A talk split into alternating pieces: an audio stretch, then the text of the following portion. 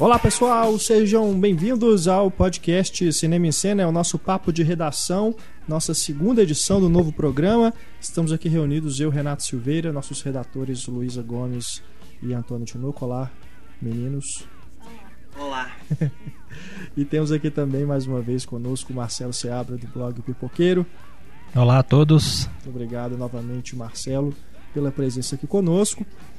Como vocês que escutaram o primeiro programa do Papo de Redação, a proposta aqui é fazer realmente um bate-papo sobre as atualidades, os filmes que estão em cartaz nos cinemas, além de algumas, alguns assuntos, algumas notícias que estão aí sendo discutidas no Cinema em Cena e também eh, no Twitter, no Facebook, enfim. É, a gente vai aqui fazer um bate-papo bem leve, bem descontraído, tá bom? A gente vai falando aqui sobre os filmes que estão em cartaz, mas sem spoiler, já avisando, você que ainda não assistiu, é, não se preocupe, a gente não vai entregar nenhuma revelação, apenas nossa opinião, que pode desestimular ou fazer você querer ainda mais ver os filmes que a gente vai discutir. Aqui nessa edição a gente vai falar sobre o Elysium, a, ficção científica muito aguardada, né? A grande produção aí, fechando aí o, a temporada dos blockbusters. É, a gente também vai falar sobre eu ainda não sei qual se pronuncia direito esse RIPD, ou RIPD, ou é, RIPD. Os agentes do além. Né? Nesse caso, o subtítulo ficou melhor. É né, Rest in Peace uh, Department. É, quem vai comprar o ingresso aposto que só fala agentes do além, né? Vai, vai no cinema. Esse aí do pessoal que morreu. e não é um spoiler falar que o pessoal morreu, tá, é. gente? Porque já começa o filme assim. Esse aí com Deadpool. E a gente vai falar também sobre o Família do Bagulho. Esse é um título que eu não sei como falar, porque Família do Bagulho, sinceramente. Nossa. É verdade, esse foi terrível. Fala que vai ver o filme dos Miller, que é melhor. É. A gente vai fazer aqui também um bate-papo sobre Oscar, aproveitando aí a escolha de O Som ao Redor para representar o Brasil na competição pelo prêmio de melhor filme em língua estrangeira e também vamos falar aí sobre essa corrida, né? Como que está por enquanto essa corrida para a categoria principal. Bom, vocês também que escutaram o primeiro programa viram que nós temos a novidade da participação do nosso ouvinte, só que devido a um problema técnico aqui, a gente não está conseguindo ligar o telefone aqui para gravação. Então a gente recebeu aqui os telefones de alguns ouvintes, a gente pede desculpa, então nessa edição, excepcionalmente, a gente não terá essa interação com vocês, mas a gente volta a reforçar o pedido para que vocês que queiram participar do nosso podcast, bater um papo aqui com a gente durante a gravação por telefone, é só mandar para a gente o número, tá? De preferência fixo, mas pode ser celular também. É só mandar para a gente pro cinema@cinemaencena.com.br. Aí na próxima edição do papo de redação a gente entra em contato. Vamos torcer para que a gente consiga solucionar esse problema aqui técnico aqui no, no nosso, nos nossos estúdios, né? Os estúdios Uau. do Cinema em Cena. e a gente entra em contato com vocês. Não fiquem tímidos, tá? É um bate-papo bem descontraído mesmo. A gente escolhe algum tema, a gente entra em contato antes pra gente combinar sobre o que a gente vai conversar e a gente liga para vocês, tá bom? Novamente o e-mail cinema@cinemaencena.com.br. Eu queria reforçar que aquele espaço que tem no site do Cinema em Cena que fica embaixo do podcast, Sim. é muito bacana a interação que o pessoal tem ali, porque o pessoal acaba conversando uns com os outros. Exato. Aí um dá uma opinião, o outro vem, dá uma dica de um filme. Outro dia, por exemplo, eu vi o House of the Devil, que um, um ah, leitor sim. lá indicou. Não gostei muito não, mas valeu a indicação. É, é um filme curioso. É interessante, Achei interessante de ver. Ele Mas foi então... lançado aqui no Brasil em DVD? Ele, sim, ele ele tá disponível, ele é de 2009. É, eu, eu fiquei curioso para ver esse filme quando eu li na Ele época. tem uma cara de anos 80 fantástica.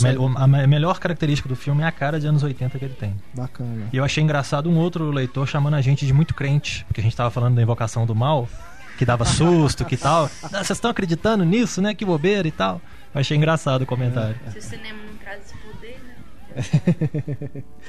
Bom, vamos começar então aqui falando sobre o Elysium, a ficção científica estrelada pelo Matt Damon, Wagner Moura, Alice Braga, Judy Foster, Charlton Copley, Charlton Copley. Né? É, no cartaz brasileiro devia vir o Wagner Moura de todo tamanho, né? É. E participação especial do Matt Damon, né? É. Esse cartaz, inclusive, que tem o Matt Damon de costas, né? É raro a gente ver assim, um astro de costas no, cartaz de uma, uma super produção, né? É porque o astro de verdade é a armadura que ele está usando. É. Esse é o filme de super-herói, né? Do, do Matt Damon. Matt Damon num, nunca fez um filme de super-herói. E o amigão dele tá indo pro segundo, né? É. Ben Affleck já fez o, o Demolidor e agora vai ser o Batman. Então é a oportunidade. que ele vai ser o Robin no futuro. Quem sabe, né? Quem sabe? Acho que ele vai estar tá meio velho para isso, né? É. Mas é o, é o filme de super-herói do, do Matt Damon, porque. É. O do Borne lá, ele era meio super-herói, né? Um pouquinho. É, digamos que foi quando ele chegou mais perto, né? É. É, esse personagem dele no Elísio é o Borne futurista, né? o Borne do futuro. Né? É, o Borne, depois de dispensado pelo programa, não conseguiu nada na vida, foi ser funcionário safado de uma empresazinha é. ordinária. Meio Vingador do Futuro, assim, né? Exato. Aquele pessoal Exato. na linha de produção. Vocês aqui já falaram dois filmes que eu lembrei na hora que eu tô assistindo: Robocop e Vingador do Futuro. É, tem muita coisa em comum, né? Vingador do Futuro, ah, toda é. hora. Essa coisa de viajar, né? Sair da Terra para poder, no caso do Vingador do Futuro, ir para Marte, né? É. E ali no caso do Elysium, ir para a estação espacial que dá nome ao filme. E o Vingador do Futuro também tem, ó, aliás, o Robocop por causa da armadura, o processo todo que ele passa, né? E também a violência. Achei a violência, a brutalidade também das cenas bem anos 80 mesmo, aquelas coisas que bem crua, né? Bem crua, bem é, sangue mesmo, né, decapitação, tudo, apesar de não ser igual Robocop, que aquela cena do Murphy, né, sendo Executado. fuzilado, aquilo lá, acho que ninguém nunca vai conseguir repetir algo daquele jeito, pelo menos no cinemão de Hollywood mesmo, né? A produção independente tudo bem. Mas para um filme assim, um mega filme de estúdio, eu acho muito difícil alguém chegar naquele nível de violência. É, todo mundo aqui gostou de, de Elysium? Eu gostei, gostei bastante. Gostei. Gostou? Eu gostei. Não tanto quanto o Distrito 9. Pois é, eu é. achei o que a gente tá falando assim, eu achei muito parecido com, com achei muito parecido com Robocop, com Vingador do Futuro e com a própria ambientação do Distrito 9, mas nunca é tão bom quanto, assim. Eu acho que daqui a um tempo ele vai apagar totalmente assim, da, minha, da minha memória, assim. Entendi. Porque acho que a sombra do Distrito 9 ficou grande demais e acaba apagando um pouco Elise, assim. Eu acho que você pode interpretar, às vezes, que seriam do mesmo universo, os dois filmes, uhum, mas uhum. em pontos diferentes, em lugares diferentes. Eu acho que um grande ponto interessante do Elysium é que ele traz, como uma boa ficção científica tem que fazer, ele traz algumas questões interessantes para discussão. Então você pensa que naquele mundo futurista, você não tem mais fronteira de país. Tem, é. Não é à toa que tem atores de várias nacionalidades no mesmo elenco. Uhum. Tem o Diego Luna, por exemplo, misturado com Wagner Moura, com Matt Damon, com esse povo todo. O próprio Charlton Copley é, é africano, né? Então uhum. ele é uhum. sul-africano. Uhum. Então você tem atores de várias nacionalidades diferentes, todos se comunicando, no meio do caminho um fala uma língua, outro fala outra língua. Eu acho que isso é muito interessante para mostrar como é que seria esse futuro. Que você tem grandes corporações, como é a corporação onde o Matt Damon trabalha. Você não tem mais países isso é uma coisa interessante de se pensar. Então é interessante a gente ver para onde que a gente está indo, né?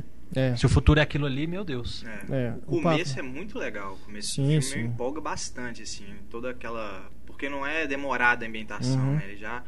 Parece que já está acostumado a ver aquilo ali, né? Então é muito rápido, você fica muito à vontade com o que você está vendo. Mas acho que o problema que eu tive, assim, acho que é do meio pro final, assim. Vira mais ação. A jornada do herói. É. é. Eu acho que, assim, é um filme que tem uma premissa incrível enredo super legal, mas acaba se perdendo um pouco, eu acho que com os clichês que não são bem utilizados, sabe? Em, em lugares que. Sabe, clichês são sempre, são sempre necessários, mas eu acho que ele não é bem utilizado, o clichê naquele filme. Hum, tem alguma cena específica? Por exemplo, aquela cena que ele ele vai de encontrar Alice Braga, né? Aí tem ele, Alice Braga e a filha dele. Aí a filha dela. Quando eles estão saindo, aí ele, ela chega e fala aquela história. Entendi. Sabe? Eu, eu achei assim. Entendi. Gratuito, né? É, eu, é uhum. não sei, eu achei não, que aquela, aquela coisa da criancinha que quer falar, mas assim, por que, que não guardou isso pra outra hora? Não sei, eu não. É, a Alice Braga, o, o papel dela de dar sobrevivente, a gente já viu isso em outros filmes, né? Eu sou a lenda, né, por pois exemplo. É. Lenda, Agora, no no Predadores eu acho que ela tem um papel de muito mais destaque mais interessante. É, no Predadores ela tem é. força, né? É. Ela corre atrás, ela vai, ela faz. É. Ela é uma das predadoras, né, do filme. Uhum. Essa ela é só a mocinha que fica ali é. esperando alguma coisa, alguma coisa acontecer ou alguém salvar pele dela, da filha dela, não sei. É, já o Wagner Moura eu achei bem legal. É, o Wagner Moura ele começa parecendo que vai ser um loucão e depois você vê que faz sentido, né? É. Ele, ele, no universo que ele vive, no papel que ele desempenha ali naquela sociedade, no meio daquelas pessoas, uhum. foi bem interessante. E o sotaque dele, ele falando inglês, além de ser bom, né? Ele fala direitinho inglês. Uhum. Mesmo que ele falasse com um sotaque mais puxado, não teria problema, porque em momento algum a nacionalidade dele é mencionada. É. Né?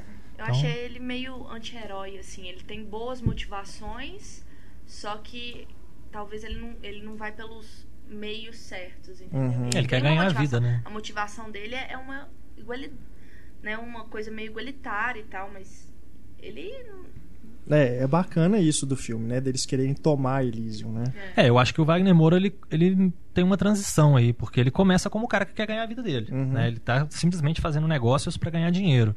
Só que no fundo, no fundo, se o ganhar dinheiro puder trazer uma consequência boa, é o que acaba acontecendo, né? Ele uhum. acaba vendo alguma coisa interessante ali.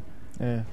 Agora, eu, eu não dá para saber, porque a gente não teve acesso a isso, mas acredito que a interpretação dele no Tropa de Elite, que é o filme que foi lá para os Estados Unidos, né, que foi exibido lá, deve ter influenciado na escalação dele, porque você vê que é um cara, o personagem dele no Elísio é um cara também que tem fala né, firme, sim, tem hora que dá umas explosões, né? É um líder, né? É um líder, né? O Wagner então, acredito que ele... teve influência aí o Tropa de Elite nisso. Sim, ele deu uma, uma entrevista onde ele fala que o diretor, né, o Neil, ele assistiu o Tropa ah, de Elite tá 1 e 2 e justamente por isso ah, quis chamar o Wagner Moura. Aí que é, é a grande vantagem de você ter um filme de sucesso fora, né? Você não precisa participar de teste. É. Você já entra como convidado com a moral de que esse papel é meu. Uhum. E não tem essa questão de vamos disputar. Igual muitas vezes o Rodrigo Santoro fez, né? De uhum. ter que ir pra lá, fazer teste aceitar às vezes o papel que não tem nem fala, igual da, das Panteras. É. E o Wagner Moura já chegou metendo o pé na porta, né? Uhum. Na porta da frente, né? É engraçado é. que o Rodrigo Santoro sempre fala desse papel das Panteras,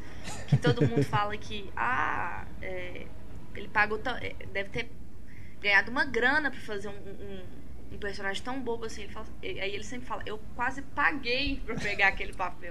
pra não falar nada, eu quase poder paguei. já ter uma entrada lá. É só para mostrar a cara no cinema é. de fora, né? Foi, pagou pouco então, porque se a gente for observar que o, o melhor papel dele é o, o Xerxes, né? É, agora 300. ele vai ter um para ele, né? É. Agora ele vai ter um novo 300 só para ele, né? É. Sem o Leônidas. Então agora deve ser mais bacana para ele. Mas ó, eu acho que se é o objetivo dele, né? Se ele já é um é. ator bem estabelecido no Brasil e era o objetivo dele crescer fora, tem mais aqui buscar o Mas caminho você dele. Você né? imaginar, né, que o personagem não é o Rodrigo Santoro, né? O cara que tem até a voz é deformada, além da maquiagem pesada, né? O figurino. Ele é distorcido até a altura, né? É, até a altura também.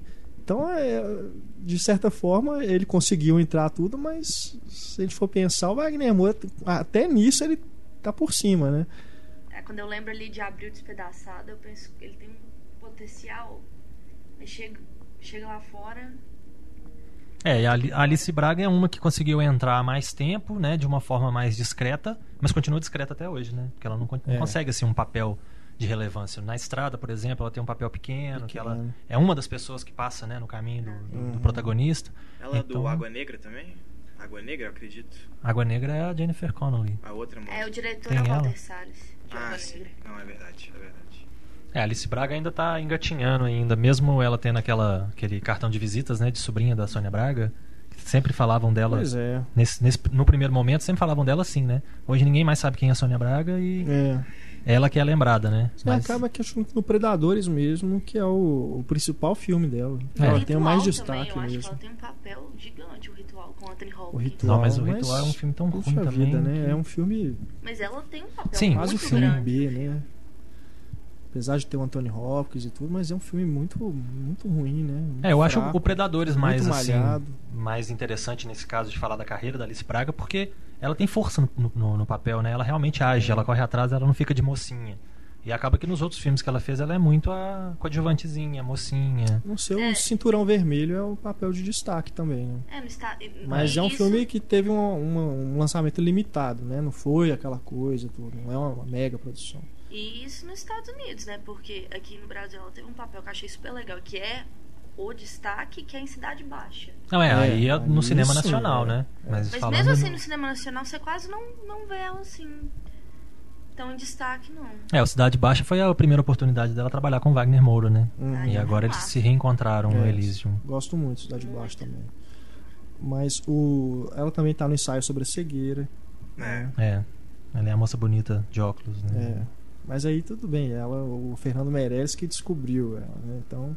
Outra referência que me veio à cabeça quando eu assisti o Elysium foi o Johnny Mnemonic. Vocês se lembram desse? Acho que é de 1995. Cara, nossa, eu não lembro nada desse filme. Keanu Reeves é um, é um. Eu não sei se ele chega a ser um ciborgue. Acho que o subtítulo do é. filme é o ciborgue de alguma uh -huh, do futuro, alguma sim, coisa sim. desse tipo. E ele implanta as informações na cabeça dele. Ele é, é o pendrive. Ele implanta a informação é, na cabeça é, dele para levar. Eu lembro pro... de detalhes assim, mas tem muito tempo que eu. Tem vi. o Dolph Lundgren como um pastor de rua, coisa muito louca. Verdade. Esse filme me lembrou muito a, a temática, porque o cara in, coloca informação na cabeça dele, né? As, no, no Elysium tem essa coisa também da informação que fica, né? Que você consegue uhum. retirar. É, isso é uma coisa super legal do filme, é a tecnologia, né? Porque na Terra é aquela coisa suja, um negócio meio mal acabado, né? Os próprios robôs, é, assim, aquela coisa chato, cheia de né? válvula, né? De, de mangueira. É, perigo, perigo.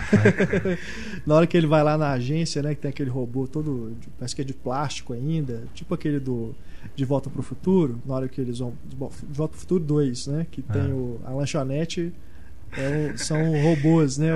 Os, é. atendentes. Deve ser um daqueles lá que ficou para trás. Ficou para trás e foi ser atendente da, da agência. É. Agora eu lembrei que mais duas outras coisas que lembram Elysium, né? O Elysium lembra um monte de filmes, é, mas o Wall-E, né, da Pixar. Ah, Sim, nossa, verdade. Né? E agora eu vi, eu não sei exatamente os detalhes, mas um negócio, tem um jogo que chama Halo, não sei se todo mundo conhece. Sim, sim. É, já é, o Neil ele parece que ele ia fazer o filme, né? É. E aí acabou que deu, deu, deu certo. E o Elysium é o Halo, né? Aquela coisa em órbita ali, circular, é exatamente o Halo ali. Hum. Né? Então, mais uma outra referência. Não, mas o Wally parece muito. muito. Eles falavam do Wally e do Oblivion, né? Diziam que era o Tom Cruise era o Wally. O Wally.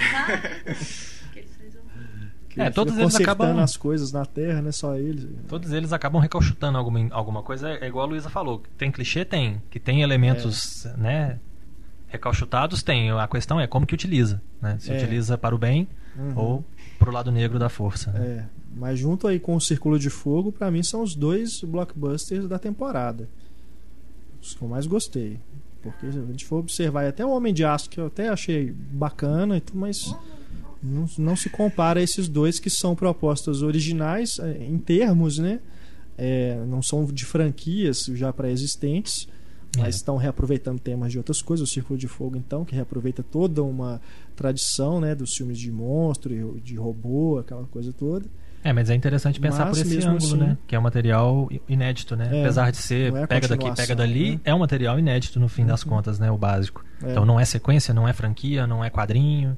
Isso é bacana. A minha, a minha, o meu blockbuster favorito desse primeiro semestre é, é meio que uma opinião impopular, né? Que eu gostei okay. muito de Grand Gatsby. Muito. É, Grand é. Gatsby é aquela coisa, né? Eu, continuo com o do Robert Redford.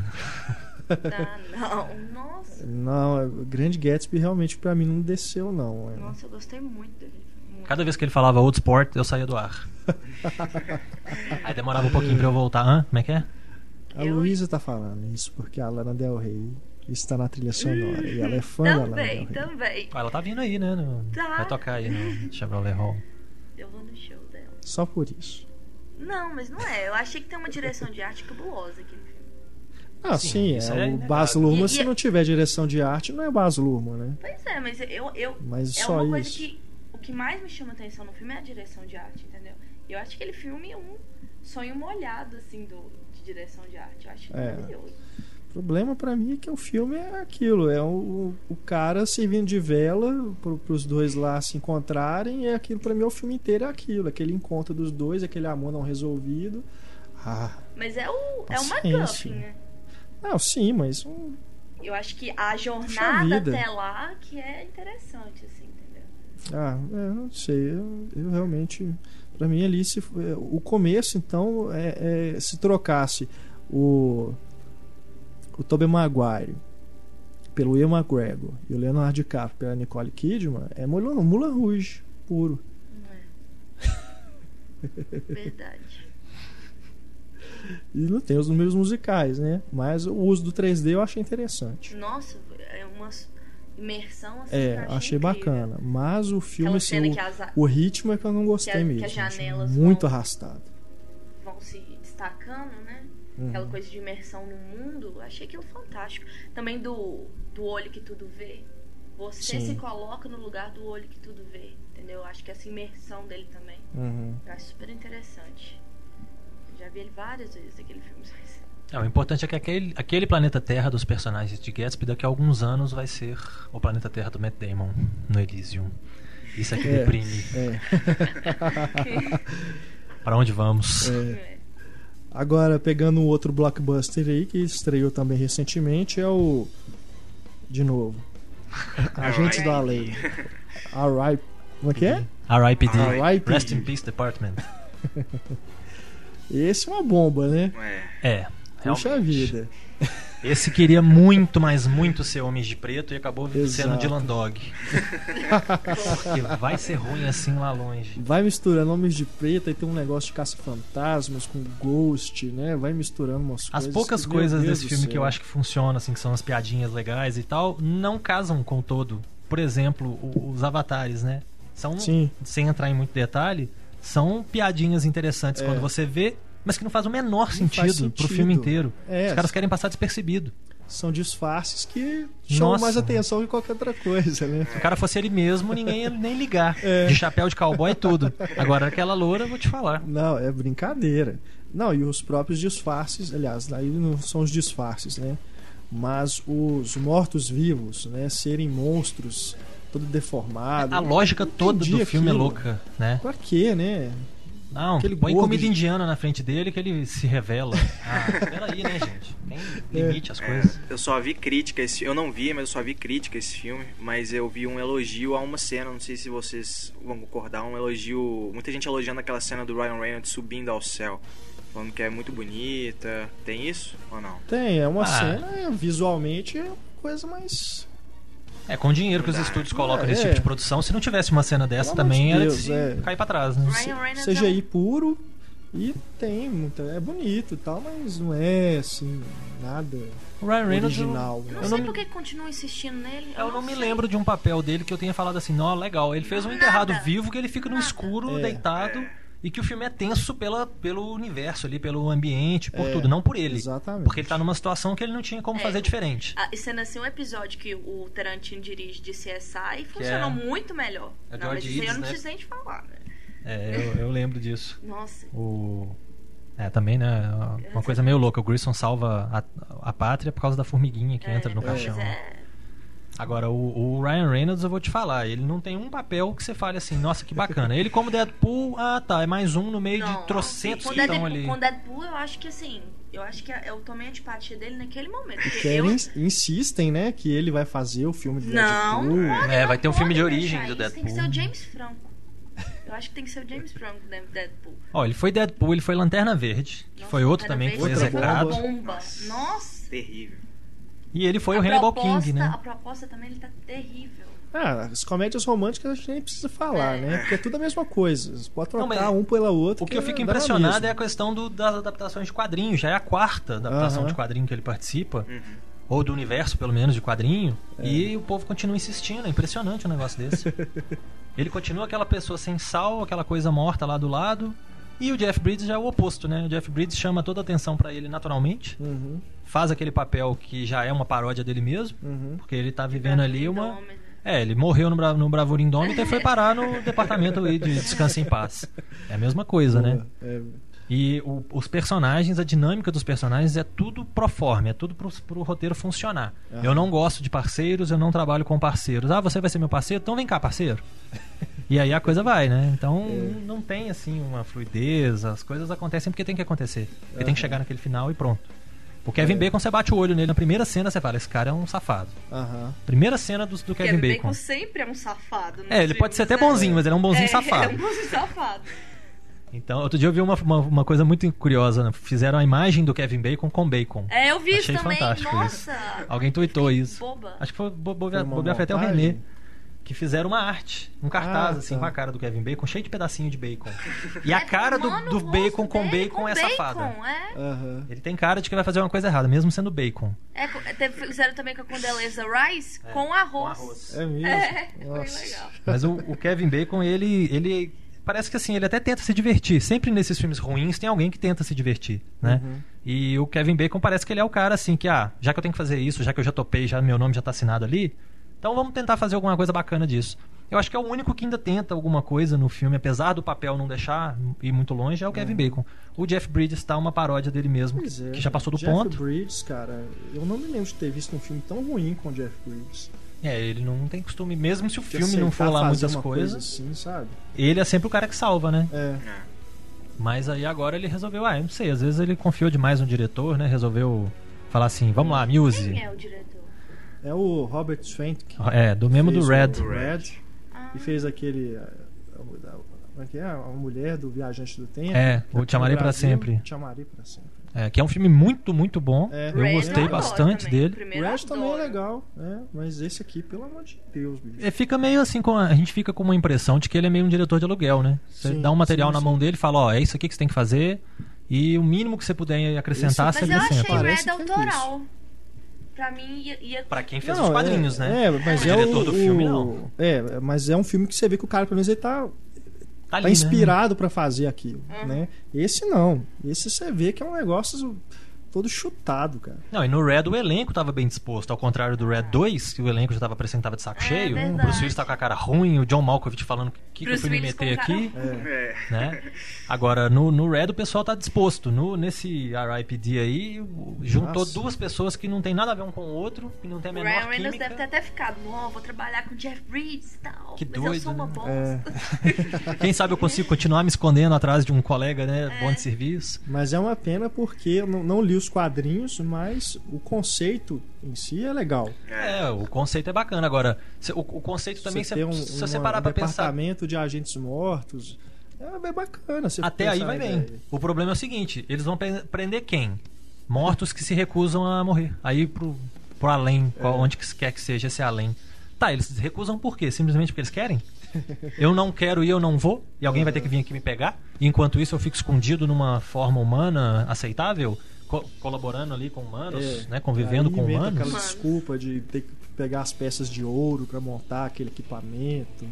Ah, não. Aí é realmente, é, é você partir de uma premissa de uma linha, que era interessante, concordo. Mas a segunda linha já começa a ficar viajada, É. a terceira linha já é ruim. E da terceira pra frente, pra que, que eu coloquei meu dinheiro nisso? O produtor deve ter pensado, né? E como que o, o CGI é falso, né? É muito, muito falso. Muito né? falso. Ah, Você vê que os personagens caem, você não acredita em nenhum momento que aquilo é gente. Não, na década mesmo. de 80 se fazia melhor. é, Fazia o próprio. Caça-Fantasmas fazia melhor. Exatamente. Por quê? Porque não tinha CGI. o problema é esse. O pessoal tinha que ser mais inventivo. né? Antigamente não tinha CGI, as pessoas elas se forçavam a arrumar soluções ali no set com efeitos práticos, né? Tinha uma escola Ray. Harryhausen, né? Então- Exatamente. Agora não. Tudo depende do CGI, aí então vamos fazer de qualquer jeito aí na pós-produção a gente resolve. Aí fica uma bosta. Aí você vê esses bonecos aí que são inverossímeis, você não acredita que aquilo é, é gente mesmo. Mesmo os monstros não parecem. Parece desenho animado o tempo todo. Jack diz que parece muito. Eu não vi também. Mas parece muito com o Jack, caçador de gigantes. É, Exatamente. os efeitos. É. Pelo trailer da Bem tá, naquele- Porque naquele Jack, nível. caçador de gigantes, Horrível. que coisa Horroroso. horrenda, meu É. Deus do céu. Eu tô torcendo pro Brian Singer mudar isso pra X-Men. Não, ó, muito ruim. Nessas horas a gente Até lembra o- do. Até o cabelo do Jeff Bridges é de CGI uma hora, que tá de cabeça pra baixo. Você vê que cabelo liso Nossa. assim, mexendo. Balançando, isso, né? cara, Parece que acabou de lavar com seda. não, não dá não, cara. Esse aí realmente é se bobear a bomba do ano. Você lembra de uns filmes, tipo o próprio Vingador do Futuro que a gente citou aqui do, do Schwarzenegger, que ele Uhum. tira aquela cabeça, né? Aquela pessoa careca que ele tira e joga pra outra Uhum. pessoa. Tem uns efeitos muito bacanas Não, naquele sim. filme. pra, Cronenberg. pra época. É, Cronenberg Cronenberg. fazia isso, é o quê? Década de 70? Videodrome. É, Videodrome ué. em 1980. É, o comecinho dos anos 80. É. Tem umas coisas Scanners. muito inventivas, muito bacanas. E como é que hoje, É. com todo o dinheiro e toda a tecnologia que esse pessoal tem, conseguem fazer umas porqueiras dessas? É. Não, é brincadeira. Ainda cobra ingresso, né? Devia passar de graça na praça, não é possível. É, não, não dá. Eu- por mais assim que eu tenha detestado o Cavaleiro Solitário, pra mim esse aqui, Agentes do Além, é, o, é a bomba do ano até agora. Ah, pra mim foi aquele Cidade dos Ossos. né? Os momentos mortais. Esse, eu não- esse acabou que Esse eu eu não me vi. poupei. Nossa, caramba. Meu Deus do céu.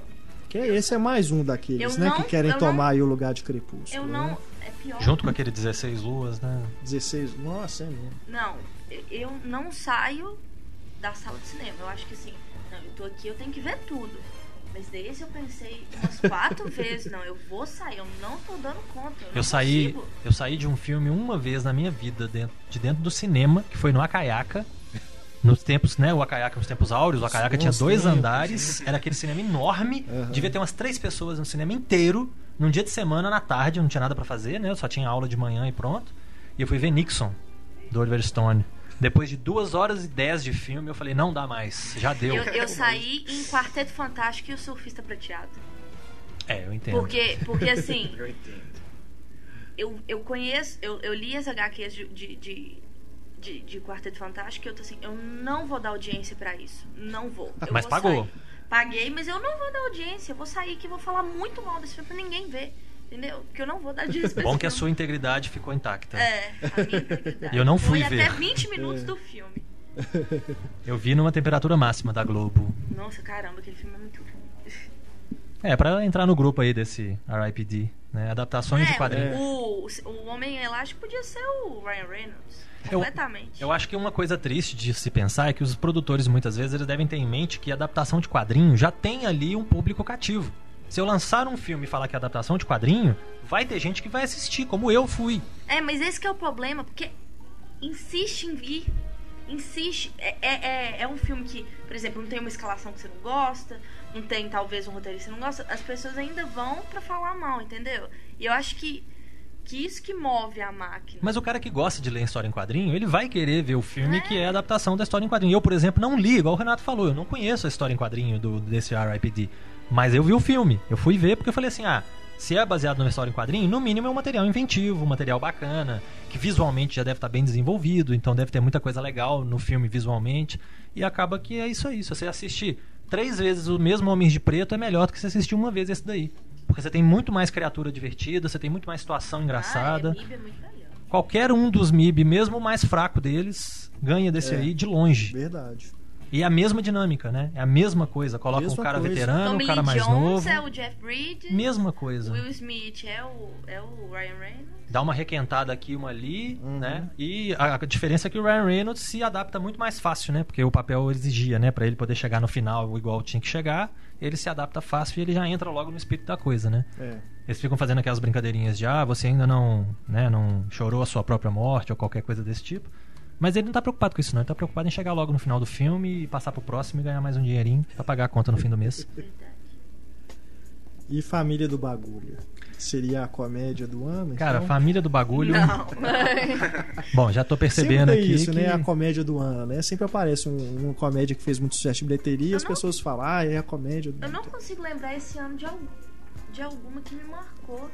Eu diria que tá cada vez mais difícil mesmo. É, porque tipo, teve aquele ano do madrinha de Missão Madrinha de Casamento, que também foi a mesma marcou, coisa. Esse Nossa, esse também, esse negativamente. É. Como comentado no último é. podcast, que bomba.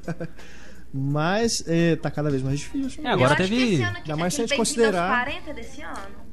É do ano, é do ano passado e chegou ah, direto em DVD esse ano. DVD. É, se for considerar isso, pra mim foi.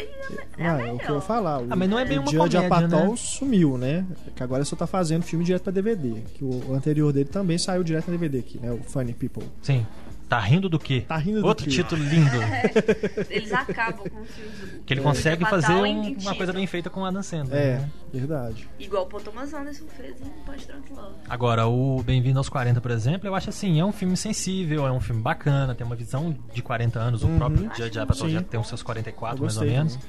Então ele tá falando com conhecimento de causa. Mas não é exatamente uma comédia, né? É. tem Mas eu acho que esse situações. Millers tenta copiar vários aspectos, assim, do Didi Patal. Acho que É, na própria é. escalação, né? Que é o, o Isso jeito acontece porque o Judge Apatow ele estabeleceu um novo padrão de comédia, até com os atores que ele trabalhava É, sempre. isso. Depois, mesmo não trabalhando com ele diretamente, foram fazer várias comédias, na mesma turminha e tudo, né? Tem o, até o Eu Te Amo Cara, que não tem nada a ver com o Judge Apatow e todo mundo acha que é dele. É, por porque do parece, elenco, né? é. É, tem o Paul Rudd, Até o né? que é do estilo, né? aos 40, né? Então ele estabeleceu um marco realmente. Mas acho que está acabando. É, As esse... pessoas estão cansando das mesmas caras, os comediantes começam a repetir as mesmas piadas. É, Essa igual- Melissa McCarthy daqui a pouco tá por fora. Igual Se Seth Deus Rogen. quiser. Por fora, Deus te ouça. Eu acho que já tá caindo, assim. É, e tentou- Também, orbital. é O Seth. Rogen tentou sair dessa, desse estigma fazendo o Besouro Verde, né? E coitado, vai voltar pro Nossa, estigma, né? coitado. É. Fez agora é o fim para é, voltar é, pra... melhor ter ficado no, no onde ele conhece, é, né? Pra uhum. não fazer Os, esses Millers eu achei mais é, pendendo até pelos próprios atores pro para aquele Horrible Bosses do Sim. Quero, ah, quero matar meu chefe que tem o Jason Sudeikis e a, e a Jennifer, Jennifer Aniston, Aniston é. Né, fazendo um casal dessa vez né mesmo né sendo fictício. E eu me lembrei muito daquele outro filme da família fictícia também dos Jones Joneses que é Amor por Contrato com a Demi Moore e o David Duchovny. Nossa, que eles são reunidos para vender produtos. Nossa, só, é, só que a diferença uhum. para mim é os dois partem do mesmo pressuposto. Vamos reunir uma família fictícia para ter um objetivo aqui. Só que o do, da Demi Moore eu achei uma bomba completa. horroroso de ruim. Apesar de eu gostar do David Duchovny, eu gosto dele em Californication, por exemplo. E, e Arquivo X. E Arquivo X, eu óbvio. por causa né? de Arquivo X. Agora, Gente, o, os Millers, ao contrário desse outro dos Jones, eu acho que funciona. A dinâmica é. entre os, os, os, atores funciona. Os atores e os personagens a também. A desculpa para reuni-los, né, Sim. funciona. Eu achei que ficou bem interessante, assim. E, e umas, tem, assim, umas piadas, ele pode não ser hilário o filme inteiro, é. né? Você não fica rindo o filme inteiro. Mas, mas ele tem pontualmente são... ali uns momentos que são engraçados. A hora que ele vira pro lado e é. fala seu Flanders da vida real. eu rachei de rir é. aqui. Filme, mas... Tem também a famosa eu... aula de beijo né? É. Sem entregar muito. É. Mas também é fantástico aquela cena, ri demais. Tem alguns eu, momentos. É, eu acho, mas eu acho que eu ri em poucos momentos assim, eu não gostei muito, mas o tem um problema do trailer nesse filme, que é o, o trailer acho que reúne as principais piadas. Ah, de novo. É, de novo, eu vi o trailer, na hora que foi pro filme, acabou que não ri tanto, não aproveitei Entendi. tanto. É, é, ele não tá falando do trailer veículo, ele tá falando do trailer do filme, né? Vou deixar claro. E tem, tem uns momentos que eu, que eu senti um pouco de vergonha ali, assim. É, da aranha, da aranha, por exemplo, né? Que eu achei bem um pouco forçada assim, a cena. Assim. É, a piada da aranha tava. Né? A gente já é. conseguia Pronto, prever, né? É. Mas eu acho aquela Emma Roberts uma bombinha. É, ela é sobrinha ela é... da Julia só, é, né? Por quê? É.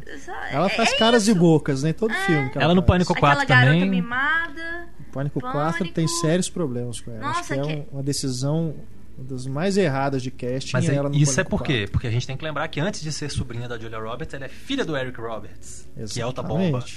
Então, Agora um, um, ponto alto assim do filme que eu acho que os homens poderiam comentar, né? É uma, uma cena Tá passando a bola pros homens, é isso que eu entendi? é uma cena particular com a Jennifer Aniston, né? Que sim, aparece no trailer, sim, inclusive, sim. né?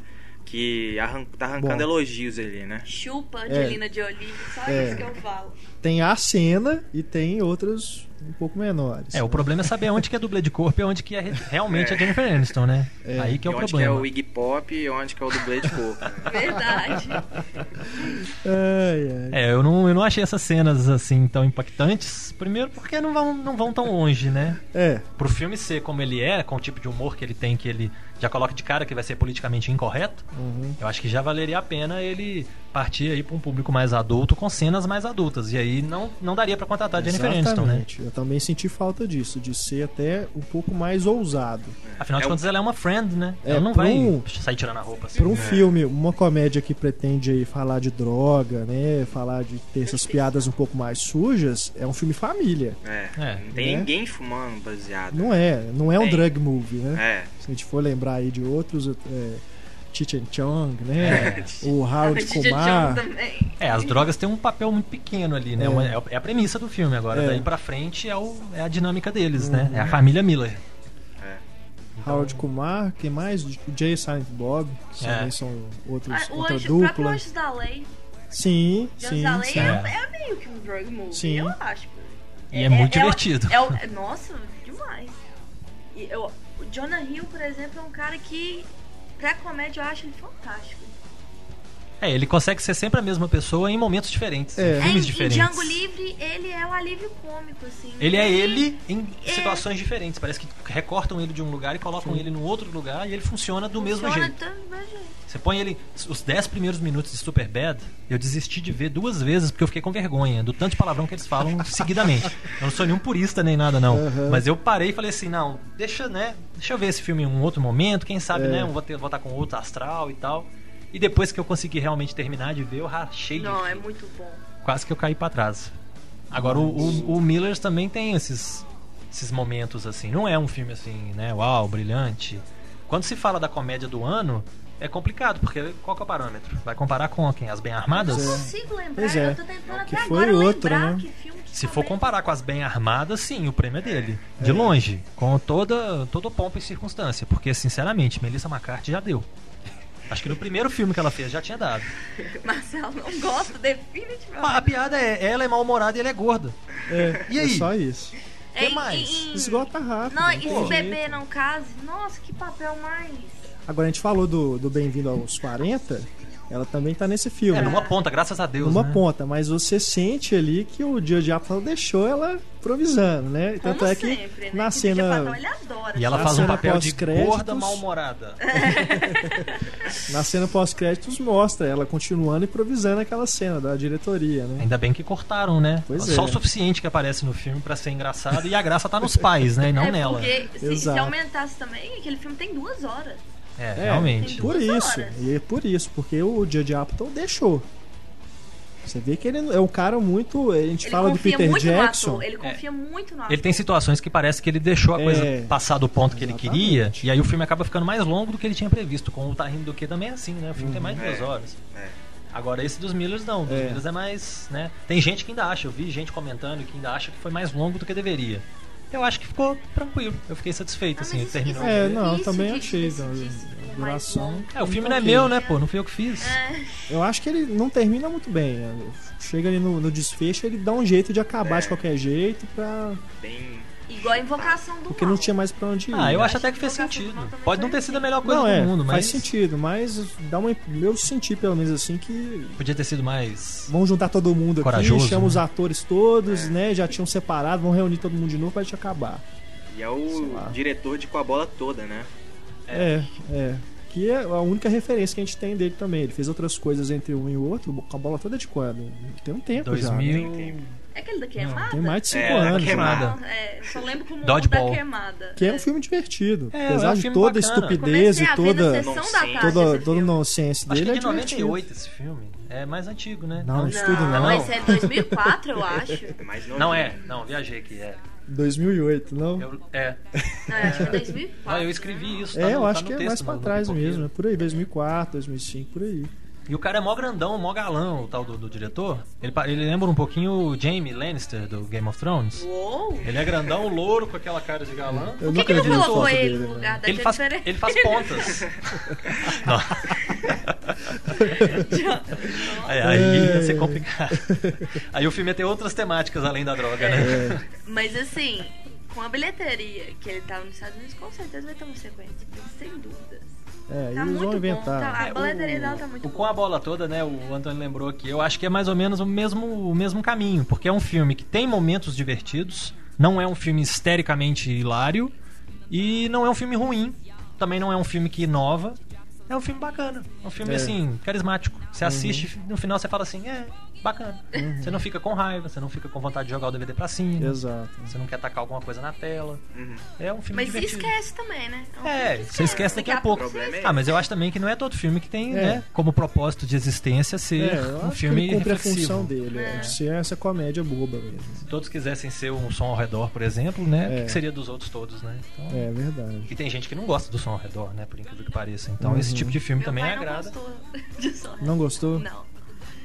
É bom que a gente pode ligar não- pro pai dela, então. Não, mas ele até que dá uma justificativa legal. Agora eu não lembro, mas ele dá uma justificativa legal. É, mas o que, o que seria então do seu pai, por exemplo, que não gostou do som ao redor? Que pode, talvez, não sei, não conheço, né? Mas talvez ele gostaria do filme dos Millers, às vezes, não Ele sei. odiou. Ah, também? É. Talvez ele não goste muito de Não gosta cinema. de né? cinema. Quem sabe ele vai ouvir uma música, ler um livro, ele vai gostar mais, né? não sei. Mas o dos Millers eu, eu fiquei satisfeito. Ele gostou muito de Elysium. Agora que eu tô lembrando aqui. Mas o som ao redor, realmente eu não vi muito, quase não vi pessoas mesmo. Ah, se bobear seu pai, uma Falando mal? pessoas que não Eu gostou. acho que as pessoas ficaram com medo de sofrerem bullying. Eu mesmo fui um Ele que já chegou com tanto, né? Boca a boca é. tão forte dos é, festivais, melhor, né? É. melhores filmes do New York Já premiado. Ah, o Pablo assistiu o filme e falou que era o indicado brasileiro ao Oscar. Cantou a pedra desde o início. Eu falei, é. não, tem que ver esse filme, né? Esse filme é tão já, elogiado, tão eu bacana. Eu já tava esperando também com o buzz que ele fez lá fora. Eu uhum. acho que uhum. se não fosse ele, seria pra um lobby muito grande. Que pra um Jaime Monjardim, né? Um Tempo e o Vento. Eu, eu assisti assim. lá em São Paulo antes ainda da estreia oficial. E já tava com esse buzz todo das pessoas falando. Mas ele já tinha ganhado gramado, já tinha sido premiado em um monte de lugares. Eu fui ainda meio com uma dúvida: será que é isso tudo, né? Mas eu achei que é isso tudo sim. Nossa. Um filmaço. Gostei demais.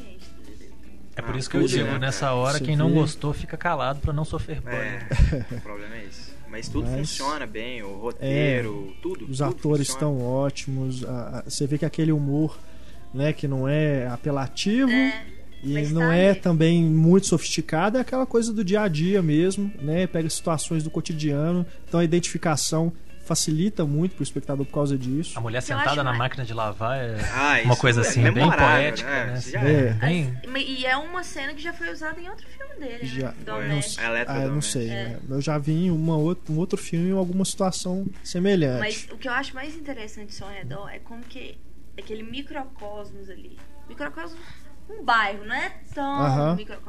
Uma metáfora assim pra política social brasileira em geral. Uhum. Aquela coisa do monopólio, milícia. Acho assim fantástico como que ele usa isso. Milícia, então achei. E é logo o cara que tá lutando contra as milícias no Tropa de Elite 2, né? É, é, é exato. Mas é um, o ritmo do filme é, parece que ele vai melhorando, né? À medida que você vai vindo, Sim. vai passando ali os capítulos, né? Cada parte ali parece que vai cada vez vai você vai entrando naquela história cada vez mais, o, filme vai melhorando, né? E aí você vai esperando é, uma coisa, uma coisa, uma coisa, o filme acaba. O filme acaba, exatamente. É, é outra coisa. É outra sacada muito legal, né? Ele, ao mesmo tempo que ele colocando em capítulos, você já aumenta, né, a dimensão, parece que é uma coisa muito mais é, épica, vamos dizer, né?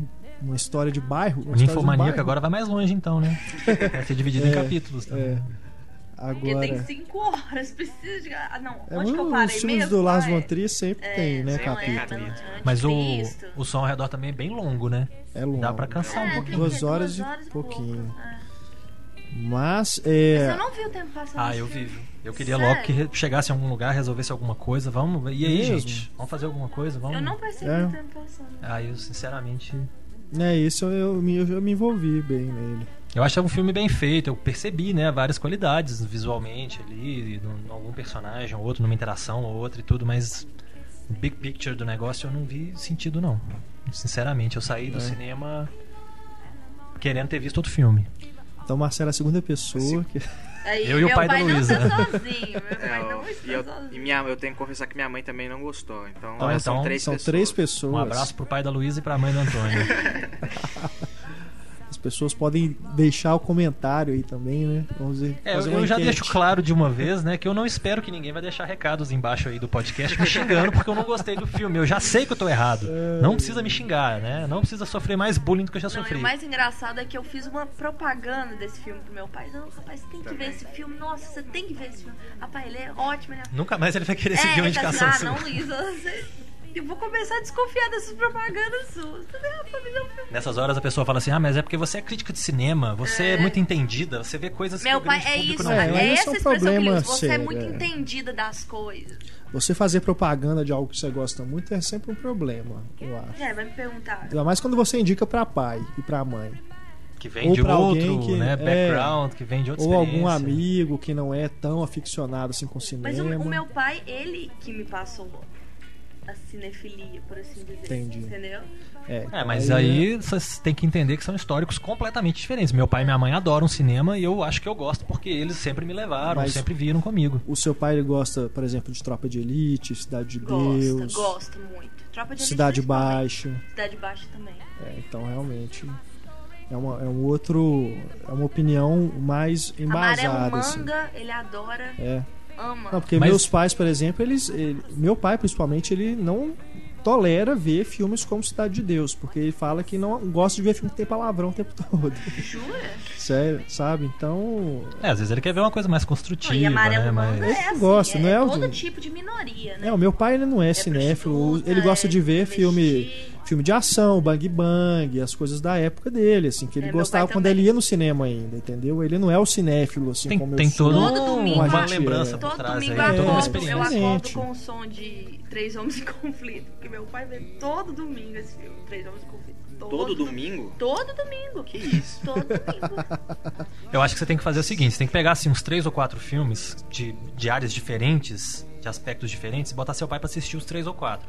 Aí você começa a delimitar, meu pai gosta disso, meu pai não gosta disso, isso aqui é interessante, isso aqui não é para ele. E aí você já vai começar a é ver é qual filme que você pode indicar para ele. Todo filme que eu vou ver, que eu comecei a ser né? Eu tenho que 19 anos, eu comecei a ver filme mesmo há uns 5 anos atrás, entendeu? Então eu tenho muita coisa para recuperar lá de trás, né? 70, 80. E engraçado que eu chegava assim, não, pai, vamos ver esse filme. Ele já tinha visto, entendeu? Ele já tinha visto quase todos. Eu acho que isso que é o, é o privilégio da idade em questão da.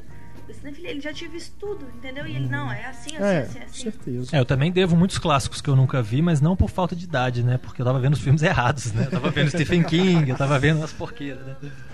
Então tem muito bang bang, tem muita coisa bacana ainda que eu tenho que correr atrás. É, falando em Stephen King, você viu que ele voltou a falar do Iluminado, né? Do é, Kubrick. Essa, essa história do Stephen King com Iluminado, ela, ela é antiga por quê? Porque, primeiro, o Stanley Kubrick devia ser uma pessoa dificílima de se trabalhar com ele.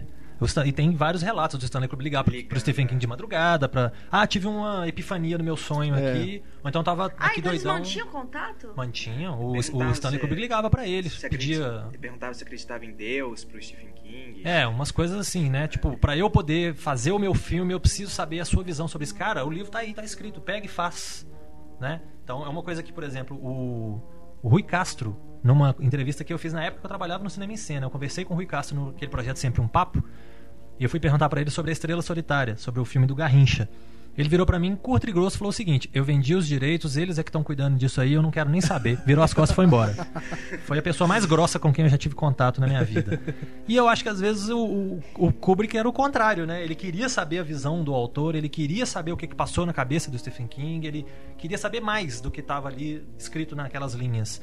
E eu acho que uma, um outro grande problema que o Stephen King vê no, no Iluminado, que eu vejo também, não como problema, como um fato, que é ser completamente diferente do livro. Porque o livro, você tem um personagem que já pois tinha é. um histórico ali de alcoolismo, mas era um cara bacana, era um cara tranquilo, que estava se recuperando. E o hotel vai deixando o cara doido. O hotel é que é demoníaco, ou sei lá como é que pode se chamar. Porque ele tem a essência. É, e no filme do Kubrick é o Jack Nicholson. É, você olha pra cara dele, ele é, é louco. Doido, né? Qualquer filme que você fizer, ele, ele faz o Schmidt, você olha pra cara dele, ele é doido. Coringa no Batman. Olha pra cara dele. Quem que não vai achar aquele cara doido? Então, acaba que você perde todo a, toda a base do livro, que é o hotel, e passa tudo, a responsabilidade toda do problema, pro Jack Nicholson. Uhum. Então, o Jack Torrance é que é o doido da história. Eu acho que esse é o grande problema que o Jack Nicholson vê na adaptação do, do Kubrick, que é um problema, o por exemplo. É, o Stephen King vê no, na adaptação do Kubrick. E tem uma minissérie mais recente, acho que é da década de 90, que tem até a Rebecca De Mornay como a, a esposa. Né? Se eu não me engano, era o Steven Weber, aquele cara do Wings, que era o, o Jack Torrance. E eles fizeram essa, essa adaptação. Claro, é uma, uma versão bem mais pobre, é uma versão para televisão, era uma minissérie que foi condensada e foi lançada como filme. Mas você pelo menos tem a essência mantida, que é o hotel é que influencia, que não é o cara que é doido. Talvez o Stephen King tenha gostado mais dessa versão, não sei, né? Podia perguntar para ele. É. Mas pode ser que eu tenha sido. Eu nunca vi ele se pronunciando a respeito, não. Mas eh, quanto ao Kubrick, eh, eu concordo com o que você disse, mas ainda assim eu sinto que a presença do, do hotel, do isolamento e tudo ainda é muito forte. É, claro que, que, assim, acho que foi, foi o Pablo que, que disse aqui no, nos últimos podcasts. Que você olha pro, pro Jack Nicholson nesse filme, desde o começo, antes dele se transformar no assassino, você já percebe que o cara não é. O cara tá só esperando a oportunidade. Não, a relação dele com o filho. É. Dá pra ver isso na relação dele com o filho. Como que ele é frio uma criança. É. Entendeu? É, uma coisa era ele ter, ele ter quebrado o braço do filho dele, repreendendo o filho dele de uma forma meio dura, porque ele era alcoólatra, é. né? E no filme fica parecendo só que ele é doido mesmo e pronto. Uhum. E mais cedo ou mais tarde essa loucura vai vir à tona. Aí você pensa, né? o cara que já tem uma predisposição a ser doido, ele vai levar a mulher e o filho para ficar no meio de, um, de, uma nevasca, num hotel enorme. Só eles três lá dentro, o cara tá pedindo para ser doido, né? é. né? Não é possível. No livro, não. No livro era um escritor tentando uhum. escrever o livro dele que ele tava bloqueado, querendo paz. Ele tava sim, querendo sim. ir pra um lugar para ele ter paz. Ele não imaginava que ia acontecer aquilo tudo uhum. que acontece na, na história. E é. agora o, o, Stephen King tá chamando a atenção e falando mal do Iluminado, por quê? Porque ele lançou a sequência. Ele lançou é. o Doctor Sleep, que é Voltou, o DN anos é, depois. O, o menininho. Fazer um marketing também pra que... ele aí, né? Só espero que tenha o Tony, né? Acho que pode, eu, eu acho que pode. Eles vão aproveitar esse Iluminado 2 pra alguma série. Ou filme. Ou filme, né? É. Será? Ah, Bom, não duvido não. É, é difícil. É um legado, assim muito pesado. Mesmo que seja feito aí pra, pra TV, pra né? TV ou Nossa, direto um DVD. Podia pegar um Frank Darabont da vida e adaptar, né? É. Que é um cara que sempre se deu bem com, com Stephen uhum. King. Mas, não, todo obras. direito, né? O cara é o autor da história e tem todo o direito de falar o que ele quiser, né? Mas é, acaba assim... tirar o mérito também do Stephen King, que ele é um cara assim. Não, sim. É, é aquilo que a gente sempre fala também. Você comparar diretamente o livro com o filme é sacanagem. Acho que nem tem que ser literal a adaptação. Né? É, isso Mas... é uma coisa que as pessoas que gostam de um, na hora que vai ser adaptado para outra mídia, por exemplo, eu li a revista em quadrinho e eu gosto muito dela, ela é, vai ser adaptada. Gente, alterações são naturais, são bem-vindas, é, são necessárias. Agora, o problema o... é quando você desvirtua a é, obra. O que eu não tirando... vejo é o Stephen King elogiar algum elemento, porque nem a direção do Kubrick, tá? Então ele vai detonar lá a forma como ele retrata a mulher, a esposa dele, né, a personagem da Shelley Duvall. Que é uma histérica é, chata, gritando o tempo todo. Pode ver mil, mil problemas ali Nossa. em relação à adaptação da história. Agora, em relação à forma como é filmado, né, a forma das, das atuações também, puxa vida, acho que o cara tem que ser razoável também na hora de falar de um filme que ainda mais é um filme que já é considerado um clássico, né? É, eu gosto muito do livro e eu gosto muito do filme também. É, São duas obras diferentes que eu interpreto como duas coisas, uma uhum. para um lado, outra para o outro é o domínio da linguagem, né? Assim, ele tem o domínio da linguagem literária, mas talvez ele não tenha um domínio tão grande da linguagem cinematográfica. Então talvez ele não veja o que talvez um crítico vá. Tem um livro do Stephen King chamado Dança Macabra, que é um livro de ensaios onde ele fala a respeito das referências dele, das experiências, do que, que moldou ele ser o que ele é hoje e tudo mais. E muitas vezes ele deixa claro, como ele deixava claro também nas adaptações de contos dele, naquela série Script Show, e a, além da escuridão, alguma coisa da escuridão, Tales from the Dark Side. Não, Tales from the Dark Side, que é uma compilação de contozinhos dele, que ele deixa claro que ele pende muito mais pro tosco, pro cinema B. Ele, ele fez uma participação no Creep Show, onde ele é um personagem uhum. de um dos uhum. contos, que cai um asteroide perto da casa dele e ele começa a virar uma planta. Então ele já deixa claro que o gosto dele é esse. É. Né? Eu, eu, eu, acho que o grande mérito do Stephen King é ele ter se tornado um escritor. Porque se ele tivesse virado um cineasta, por exemplo, como ele fez o Trucks, né, o Comboio do Terror, ele mostra que ele gosta da coisa tosca mesmo. Então não vai agradar muita gente. É. O gosto dele é um gosto meio estranho. Eu o, acho que o que mais deu certo, Stephen King e o diretor, eu acho que o Cronenberg acho que se perguntasse pro Stephen King, eu acho que ele ia gostar do que eu, eu já vi dele. Eu já vi ele falar do Frank Darabont, que fez o A Espera de Milagre, Sim. O Som de Liberdade e O Nevoeiro.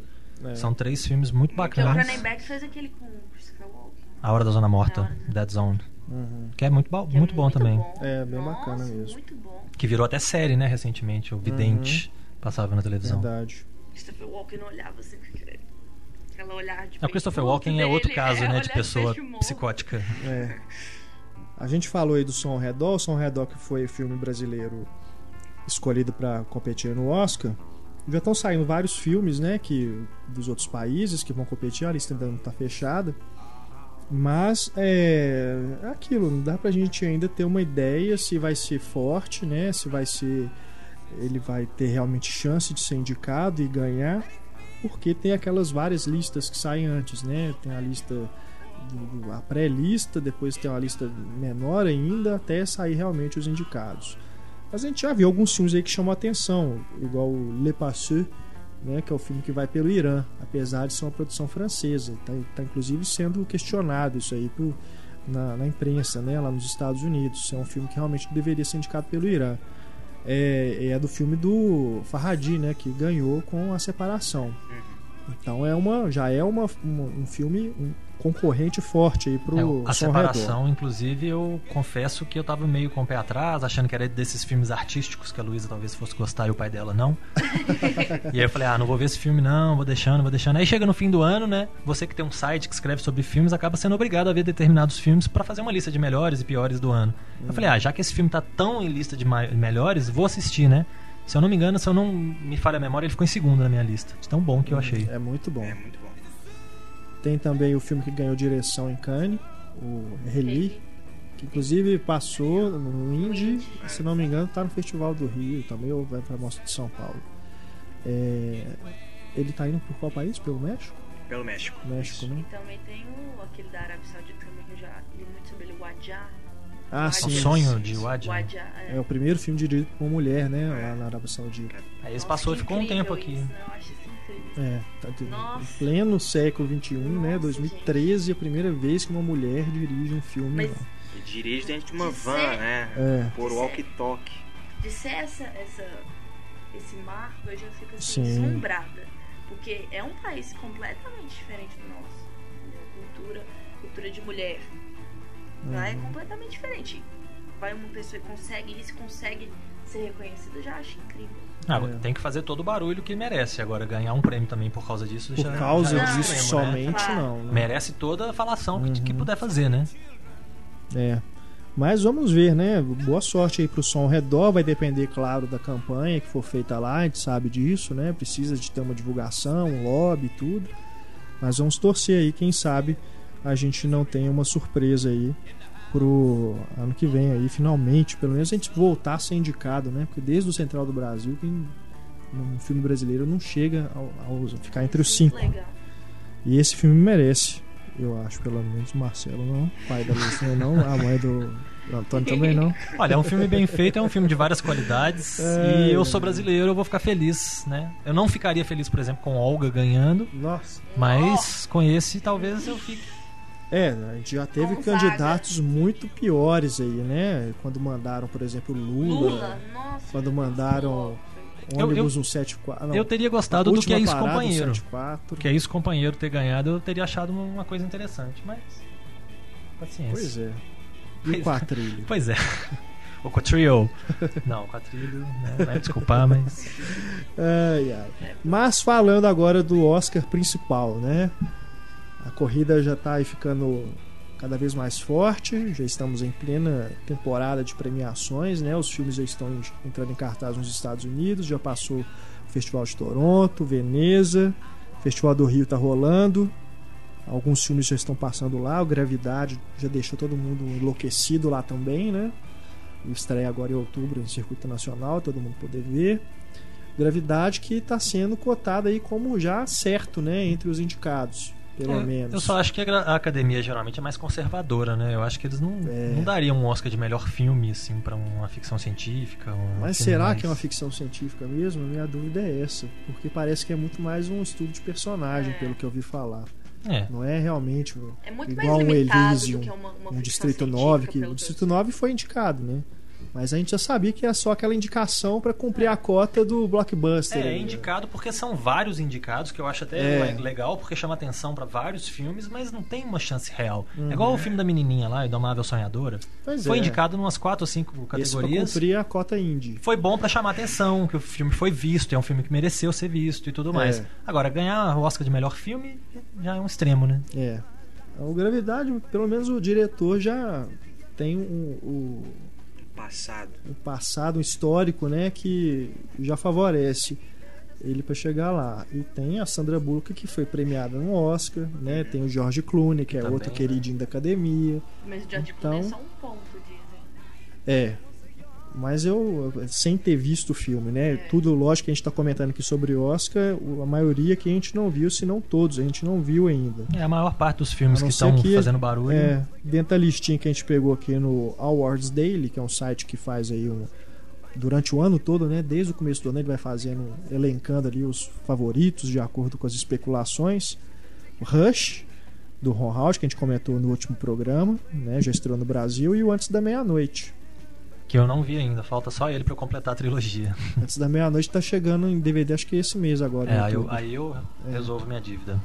Também, esse eu acredito que, não sei se para melhor filme ele vai. vai. Ser a cota do Indy. É, pode ser, eu né? Talvez para melhor roteiro. Melhor, melhor roteiro, atuação. acredito que é certo que vai ser ele indicado. Ele vai pegar o lugar do, de Moonrise Kingdom do ano passado. Agora, o que está sendo o mais falado aí, que está levando tudo, parece é o 12 Years a Slave. É. Que vai levar provavelmente filme, diretor, ator, ator coadjuvante. É, Esse está bem, bem forte também, né? E o mordomo da Casa Branca, que também. É, esse é meio malo, tá com né? o buzz todo dos Weinstein, né?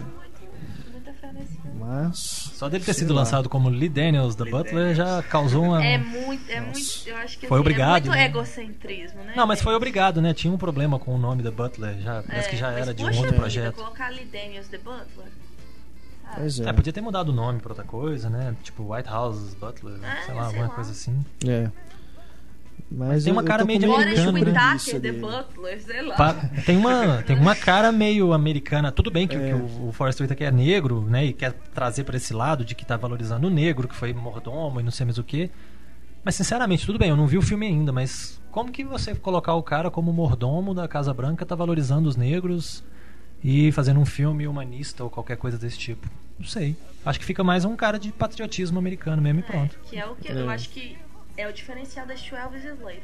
É um filme sobre escravidão, é um filme sobre a evolução dos direitos dos negros, mas é um filme feito por um inglês que assim um baita diretor um baita diretor muito porque, né assim, não sei quantas mil léguas ele tá na frente do Lee Daniels eu acho que assim o Steve McQueen eu já coloquei ele como meu, meu top 10 diretores assim ele é muito dois bom. filmes dele assim arrasaram então Diz que Fassbender vai ganhar de melhor coadjuvante. Ah, diz que vai ganhar é complicado, né? É, não ganhar não. Dá mais Desculpa, categorias. Indicado. Categorias coadjuvantes são ainda mais complicadas. Esse filme tá cheio de pequenos astros, assim, né? Tem o Paul É, o elenco é formidável. Não, Brad Pitt, o próprio protagonista. O próprio protagonista, que eu não sei direito como é que fala o nome é dele. Chiwetel Ejiofor, sei lá como é que é. fala isso. Esse cara é um cara que já vem chamando atenção já tem um bom tempo. Eu uhum. lembro do Coisas... Filhos da Esperança. Pretty Dirty Things, coisas bonitas e sujas, uhum. que ele tá uhum. muito bem no filme. Ele já tem alguns filmes que ele já mostra para que, que ele veio, né? Uhum. Agora ele vai disputar com o Matthew McConaughey, né? Que tá sendo bem cotado também pelo que ele faz um idético lá, um ex Dallas Buyers Club. É, e ele tá disputando contra ele mesmo no Mud. Que pode ser outro é. lembrado também, não sei. E tem né? o Jared Leto também nesse filme. Que, é, que tá pra coadjuvante, né? É, um idético. Uhum. É, então acaba que com, com essa esvaziada que deu no, no Oscar de alguns filmes terem sido jogados para depois do, pois é, né? do período. O, o Scorsese ainda é dúvida ainda, né? Talvez eles consigam aí lançar. Acredito que vai ser lançado sim. É possível que não Ele vão conseguir ser... reduzir a duração tem, tem um mês, mais de um mês ainda para lançar. Ele vai ser exibido em novembro, né, em, em competição, em, em, festival. Agora não sei se comercialmente é, vai ficar eu, pronto. Não, eu é, acho que eles cancelaram, eles cancelaram o festival. É. Cancelou no, é no festival de Nova York. Diz que se estrear, vai estrear no Natal. Em circuito limitado para qualificar para o Oscar. E eu, eu disse que o problema mesmo é realmente reduzir aí a duração, porque está com 180 minutos. Ah, se fosse no Brasil, virava novela na Globo. Ou se for, como o Renato mesmo falou, se é, fosse em Hollywood, fosse, virava filme do Peter Jackson. Se fosse um filme do Peter Jackson, lançavam assim mesmo, sem cortar Rende nada, mais né? um pouco e faz dois, velho. É. é. Transforma, né? Volume 1, volume 2. Quem sabe. Mas é, o, o, eu ainda acho que vai. O, o Scorsese ainda é certo que vai, viu? Eu acho que é possível. Até dezembro eles não conseguem coisa, fechar uma, uma duração aí que seja do bom, do bom grado aí dos estu, do estúdio, né? É, vamos ver se aquela amiga dele, editora lá, realmente consegue trabalhar rápido. Né? É a Thelma, né? Shoemaker. Thelma Shoemaker. Faz as, as, edições dos filmes dele. Agora, o Grace of Monaco e o Foxcatcher, esses já foram mesmo adiados. Esses estão fora mesmo. Grace of Monaco com a Nicole Kidman, como a Grace Kelly e o Foxcatcher do Bennett Miller, o diretor do Esse... Moneyball e do Nossa, Capote, o... né? Outro diretor que é muito queridinho lá na E o Steve Carell tá irreconhecível na foto. Não, esse né? filme me chamou muita atenção. Viu? Parece ser chamou legal. muita atenção. Sim. E o, o Steve Carell deve estar tá soltando fogo pelas ventas. É, um dos papéis mais bacanas dele é, é o tio do, da Pequena Miss Sunshine, né? Que não é uma comédia. É. E ele faz muito bem. Mas então... ele parece que ele se esforçou muito nesse filme pra chamar atenção pro Oscar. Tanto em maquiagem, como é, tipo, sair do padrão dele de. Tipo Robin Williams comédia. naquele One Hour Photo. Né? É, que foi solenemente Retrato ignorado, né? solenemente é, outros, outros filmes aí que estão sendo considerados bacanas aí pro Oscar tem o Nebraska, do Bruce Dern, que ele está sendo bem Alexander cotado. Payne. Alexander ser, Payne é, é, outro diretor. Então, é, melhor ator, sempre entra em Oscar, né? Tem é. o, o, Capitão Phillips, do Tom Hanks, também está sendo bastante elogiado. Foi exibido é. recentemente no festival. do Paul Greengrass. que eu vi meio que desceram um pouco nesse filme. Ele foi, ele foi bastante, bastante aplaudido no, na, na sessão tá, que ele foi exibido. Ele, no, nas notas que eu vejo, ele tá entre 6 e 6,2. Onde você viu? No IMDB? No IMDB, no ah, Rotten Tomatoes. Ah, o IMDB é o pessoal que vota, é. né? Não tá mas muito comprometido, né? Mas eu vi, pelo menos os críticos que eu acompanho, ele gostou. O... Mas não dá, também não é muita pauta, né? Assim, para nota de crítica de público, para Oscar não. não é, vale tem o Tom Hanks, né? coisa. né? Já vale é, muita coisa vale. só de ter o Tom é. Hanks, né? Tem os irmãos e tem Coen. Tem o Mr. Banks também, que é o que é outro filme que está na corrida aí, que é também protagonizado pelo Tom Hanks, que é a história do Disney com a escritora lá de Mary é. Poppins. Uhum. Mas que eu acho que não vai. Muita cara de bonitinho, é. né? É, muita cara de Mas dentre, dentre esses diretores queridinhos, igual o Marcelo falou, tem os irmãos Coen. Tem os irmãos Coen do Lewin, né? Inside Lewin Davis, o Jason Reitman. Jason Reitman com Labor Day, ou aqui no Brasil, Refém da Paixão. Nossa ah, senhora! Refém da Paixão. E tem o Woody. Woody Allen. Woody Allen. Que é um Blue, esse Blue Jasmine que está é. sendo muito elogiado. Essa aí eles já estão falando que é, já é dela o Oscar, né? É. Kate Blanchett, todo mundo levantando a é. bola dela lá em cima. E tem o David O. Russell também com American Hustle. É. Que acabou de sair Bale, de um né? Oscar, né? Se bobear, vai entrar de novo aí. É, e tem o Christian Bale. Não tem. O novo do Spike Jonze não tá na. Ah, tá também. É. Tá na lista? Tá nessa lista lá do Hours. Esse dele. pode ser também um indizinho. Esse que aqui vai se chamar Ela. Traduziram ah, corretamente, é. né? Her vai se chamar Ela. Mas será que vai ser elegível para esse ano? Pois é, tá, ainda está pendente. Tá, ainda, ainda não estreou lá, né? Talvez ainda não se sabe ainda, mas acredito que sim, porque já deve estar tá, já deve estar tá finalizado que mais? É, o nervoso que dá é ver esse tanto de filme fazendo esse barulho todo e a gente não, não conferir nenhum é, deles, né? Quase a gente só vai poder ver janeiro, fevereiro e olha lá. Amontoa tudo, ah, tudo é lançado ao mesmo tempo. É, não, é, o Gravidade estreia, o Blue Jasmine estreia agora também, né? Festival do Rio já Outubro, novembro. O ruim é que janeiro e fevereiro amontoa todo mundo no, no cinema, tudo. aí vai duas salas para cada um, fica uma semana em cartaz, já tem é. outra entrando atrás. Se você não viu, paciência saem os indicados, aí alguns nem chegam porque não foram indicados. Ou às é. vezes é indicado só em uma categoria. Ah, isso aí não é importante não, não vamos é. botar ele não. aí não entra. Sempre tem isso. Igual eh, tem vários, né? O, esse do Lee Daniels mesmo, The Paperboy. É. Nossa. Agora que tá estreando aqui no Brasil. Paperboy né? é do Lee Daniels? É, é do Lee Daniels. vai estrear essa semana agora, né? Sexta-feira. É. E é um filme bem mala. Que a Nicole Kidman foi indicada, né? Eu gostei do filme. leiam aí, o Pablo viu também, leiam aí no site, né? Aliás, leiam aí as resenhas que o Pablo está publicando. É, sexta-feira vai estar no, no Pipoqueiro também. Aí, ainda Isso, eu ainda tenho que produzir, também, mas sexta-feira vai estar no Pipoqueiro. Leia também lá a opinião do Marcelo no blog. E vamos acompanhando aí à medida que os filmes forem saindo. Alguns deles eu acredito que vão realmente passar em mostra de São Paulo e tudo a gente está cobrindo, a gente vai, vai escrevendo lá. Inside Lewin Davis, passar na Massa de São Paulo, isso mesmo. Bom, vamos finalizando aqui o nosso podcast Papo de Redação. A gente tem algumas recomendações aqui de filmes para vocês, nossos queridos ouvintes. Pra gente finalizar, a gente vai terminar sempre nosso papo de, recomend... papo de recomendação. Né? Nosso papo de redação recomendando. vai chamar o quadro vai chamar isso, papo de recomendação recomendando um filme que não esteja né, no circuito para que vocês possam descobrir ou redescobrir.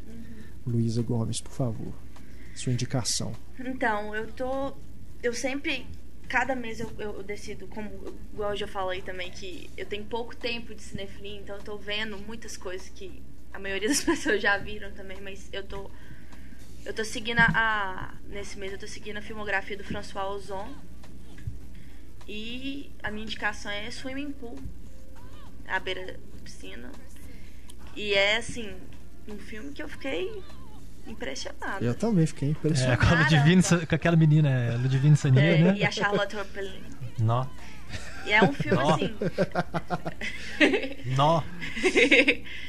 que é, é, tem aquela sexualidade, aquela sensualidade, mas não de forma explícita, mas que com a direção do François Ozon é uma coisa que é aquela tensão o tempo inteiro, aquela nó aquela química entre, entre os personagens num microcosmos assim fútil, se for pensar, né?